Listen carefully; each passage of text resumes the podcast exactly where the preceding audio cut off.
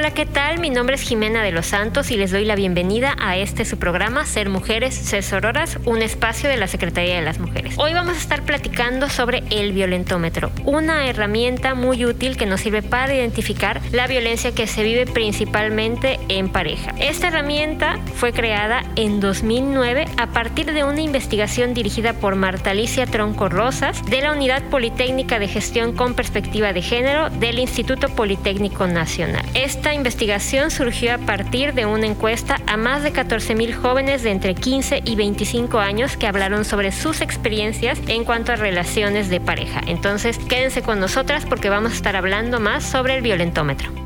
El Instituto Nacional de las Mujeres y la Secretaría de las Mujeres de Yucatán presenta Ser Mujeres, Ser Sororas. Sororas. Un espacio hecho por mujeres para mujeres, donde impulsamos la igualdad, el conocimiento, la autonomía, el empoderamiento, la participación y nuestros derechos. Ser mujeres, ser sororas. El podcast. Charlando con... En nuestra sección de entrevistas les presento a nuestra invitada de hoy, María del Rosario Pérez Sánchez. Ella es maestra en intervención en violencia en el CSEX y maestra en psicología aplicada en el área de criminología de la Facultad de Psicología de la Universidad Autónoma de Yucatán. Actualmente se desempeña como jefa del Departamento de Psicología de la Dirección de Atención a la Violencia en Municipios de la Secretaría de las Mujeres, organizando la atención psicológica a mujeres a través de dos coordinaciones y 29 profesionistas de los centros regionales violetas de tercer nivel en 17 municipios del estado. María del Rosario, muchas gracias por acompañarnos para platicar de un tema bien interesante que es el violentómetro. Entonces, ya adentrándonos en el tema, ¿podrías platicarnos un poco justamente qué es el violentómetro? Bueno, antes que nada, muy contenta de estar en esta plática. El violentómetro, pues es una herramienta didáctica, o sea, que nos permite aprender algo, ¿no? Y que nos permite ver las afectaciones que podemos tener, que nos pueden llevar a ser posibles víctimas de agresiones. Nos permite distinguir diferentes grados de violencia que podemos vivir en pareja, en la familia, en la escuela, en el trabajo. Esta herramienta fue diseñada por el Instituto eh, Politécnico Nacional desde el 2009 y ha sido tan importante la aportación de esta herramienta que cuenta con su registro ante el Instituto Nacional de Derechos de Autor con sus respectivas certificaciones. Entonces es una herramienta didáctica que incluso entiendo que ha trascendido fronteras. Es decir, esta herramienta inicial ya se usa en otros países de Latinoamérica. Así es. Y además comenzó siendo impreso como una forma, como una regla, como un separador de libros. Y en la actualidad pues ya ha trascendido los niveles de las tecnologías de comunicación, ¿no? Porque además pues ya hay aplicaciones que hasta se pueden tener en el celular para ir midiendo eh, los grados de violencia, ¿no? Que podemos estar ejerciendo o que podemos estar padeciendo, por así decirlo. Me parece importante agregar que desde la primera versión de 2009 hasta la que tengo ahora en mis manos mientras estamos grabando, que es la de 2022, se han agregado justamente muchas formas de violencia, pensando en que desde la publicación de la Ley de Acceso de las Mujeres a una vida libre de violencia hasta el día de hoy, se han hecho muchas reformas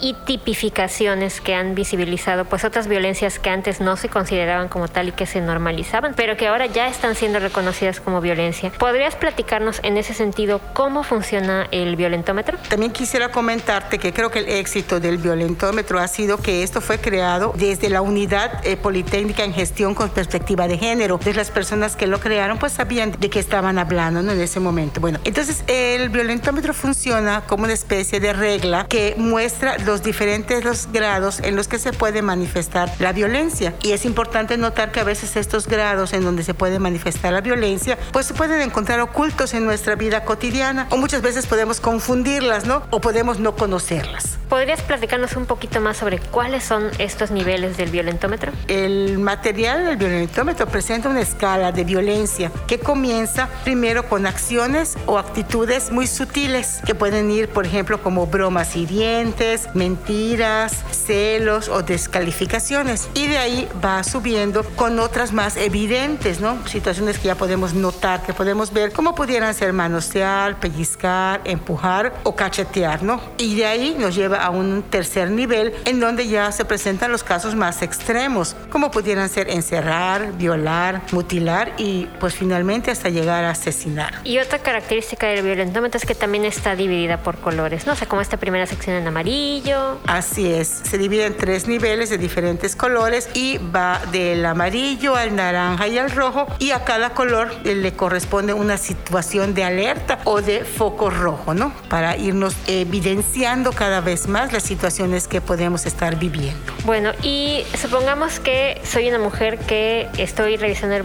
violentómetro y me doy cuenta o detecto que he vivido algo que aparece en este violentómetro. ¿Qué es lo que debo hacer? Eso creo que eh, la respuesta sería muy importante ver si esa situación que tú estás detectando se encuentra en el color amarillo, en el color naranja o en el color rojo. Si nos encontramos en el color amarillo, lo primero que podemos hacer es empezar a tomar conciencia realmente de qué es lo que está ocurriendo y tomar algunas acciones, como pudieran ser poner límites, comentarlo con alguna otra persona, empezar a retomar nuevas maneras de responder ante estas situaciones que me están, que me están cometiendo, ¿no? que estoy viviendo. Si ya eh, subí a un lugar, a un color naranja, por así decirlo, ya tendría yo que buscar una ayuda especializada, tal vez un psicólogo, un terapeuta, un orientador, alguna persona que pueda ya irme dando eh, más visión acerca de esto que estoy viviendo, ¿no? esta situación que estoy viviendo. Y ya si llegáramos a un color más extremo, pues ya tendríamos que buscar una atención mucho más especializada, porque ya vemos que al final en la parte roja, pues ya podemos tener situaciones que pueden poner en riesgo nuestra vida. Oye María, ¿y si pudieras hacernos una reflexión, una descripción, un repaso sobre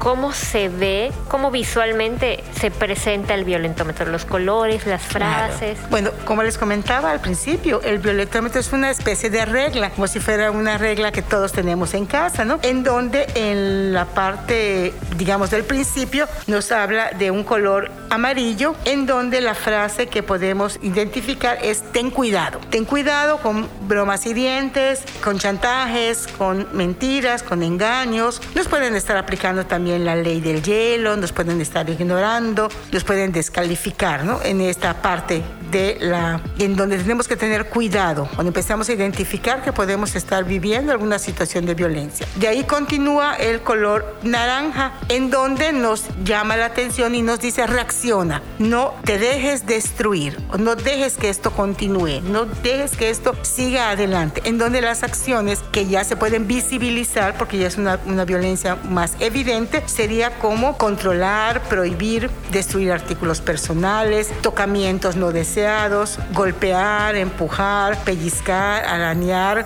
y empezamos a ver signos más evidentes de violencia física como sería ya, por ejemplo, patear o cachetear. ¿no? De allá continúa, después del amarillo, el naranja, llegamos a la parte final de la regla, que sería el color rojo, en donde ya las conductas son mucho más eh, agresivas y mucho más evidentes, como serían encerrar, aislar, difundir contenidos íntimos, por ejemplo, ¿no? sin nuestro consentimiento, amenazas de muerte, forzarnos a relaciones sexuales, violar, mutilar y llegar hasta perder la vida ¿no? en alguna situación. Por lo tanto, el color rojo, el llamamiento que nos hace, la sentencia que nos da es necesitas ayuda profesional pronto, inmediata, urgente. Por eso lo relacionamos con el color rojo. Es como si fuera un termómetro que mide la temperatura, que cuando llega a las cifras más altas, pues nos está diciendo tienes que acudir a un médico, ¿no? Entonces, retomamos que va de un amarillo, en donde nos dice ten cuidado, a un naranja, en donde nos dice reacciona, haz algo, a el rojo que nos pide necesitas ayuda pronta. Me llama mucho la atención que justamente la, la, primera sección, que es la de ten cuidado, la violencia aumentará, que es la sección en amarillo, las violencias que abarca las podríamos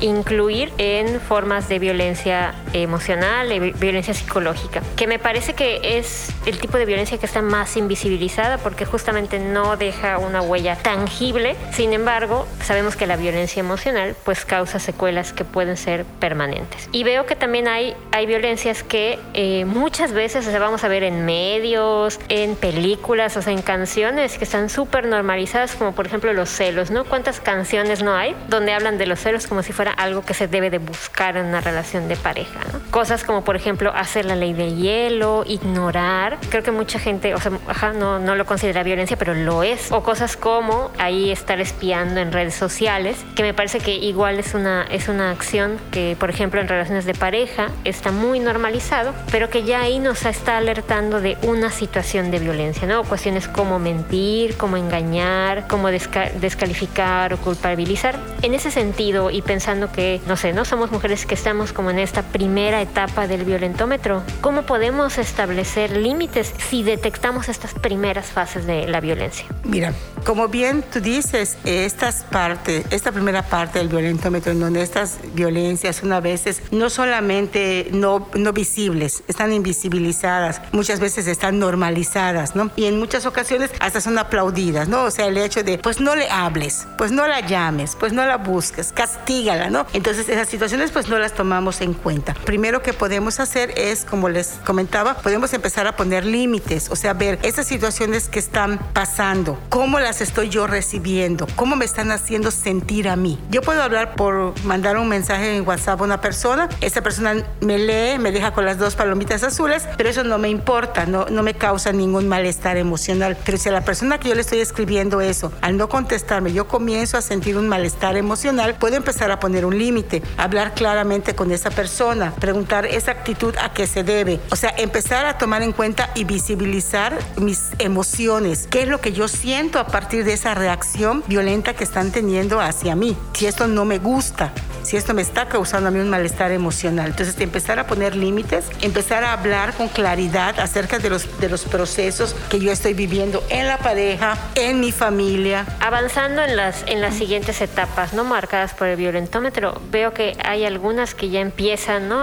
o, ya empiezan a surgir estos delitos. ¿En qué nivel estas formas de violencia ya son delitos y qué se debe hacer? Recordemos que un delito es una acción o una omisión que se realiza hacia una persona persona. Entonces, realmente, si nos vamos estrictamente, desde las primeras omisiones que hay en el cuidado de una persona hacia otra, se pueden catalogar como un delito. Sin embargo, en muchas ocasiones estas omisiones pueden ser de tipo psicológico, ¿no? O las humillaciones, las malas palabras, el descalificar, el celar, pueden llegar a convertirse en un delito. Todo depende de la magnitud y la frecuencia con la que estas conductas se den. Ok, pero cuando ya empezamos a visibilizar algo más cotidiano, como un delito, como pudiera ser la violencia física, es cuando entonces empiezan a visibilizar muchas otras situaciones, porque también los tipos de violencia pues no vienen puros. O sea, si hay golpes, generalmente hay violencia psicológica, porque hay humillaciones, hay malas palabras, hay omisión de cuidados, etcétera, ¿no? Pero cuando ya viene una violencia física, no es porque esta haga más daño que la violencia psicológica, sino es porque ya deja unas marcas que ya son más visibles y que entonces la gente lo empieza a notar y que ya pueden empezar a, a lastimar lastimarme físicamente, ¿no? Entonces, el delito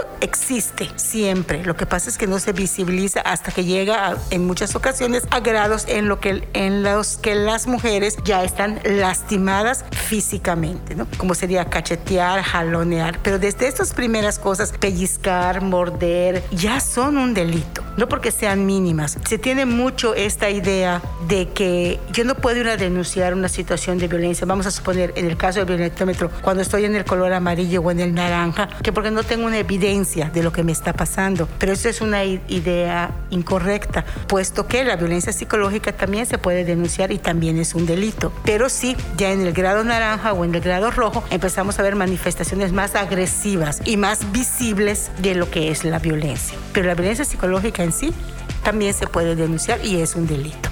Y hablando justamente de qué hacer en caso de vivir alguna de estas violencias que están marcadas en el violentómetro, ¿puedes hablarnos un poquito de los servicios de atención integral a la violencia que se ofrecen en la Secretaría de las Mujeres? Claro que sí, con muchísimo gusto y muy orgullosa de hablar de ellos. La Secretaría de las Mujeres cuenta con instancias municipales y con centros regionales violetas en 30 municipios de, del estado de Yucatán. Las instancias municipales atienden, dan atención de primer nivel a las mujeres. ¿Qué quiere decir esto? Que orientación y canalización y contamos con 17 centros regionales Violeta en donde damos atención de tercer nivel. ¿Qué quiere decir esto? Que contamos con un equipo conformado por trabajo social, por jurídico y por psicología para la atención de las mujeres. Entonces ya esa es una atención a un nivel en donde se le ve todos, eh, todos sus procesos de una manera integral hasta llegar si es necesario a la denuncia. Y por supuesto también se brinda atención a niños, niños y adolescentes. Ah, pues ahora que, que nos estabas platicando sobre los efectos con respecto a esta violencia que se vive y que podemos localizar en el violentómetro, ¿nos podrías compartir sobre los servicios que se ofrecen en la Secretaría de las Mujeres justamente para atender cuando ya identificamos alguna de estas violencias? La Secretaría de las Mujeres cuenta con 34 centros regionales Violeta para la atención a las mujeres distribuidos en los municipios del, del estado de Yucatán. También tenemos uno en Mérida. El que tenemos en Mérida está situado en la calle 14, número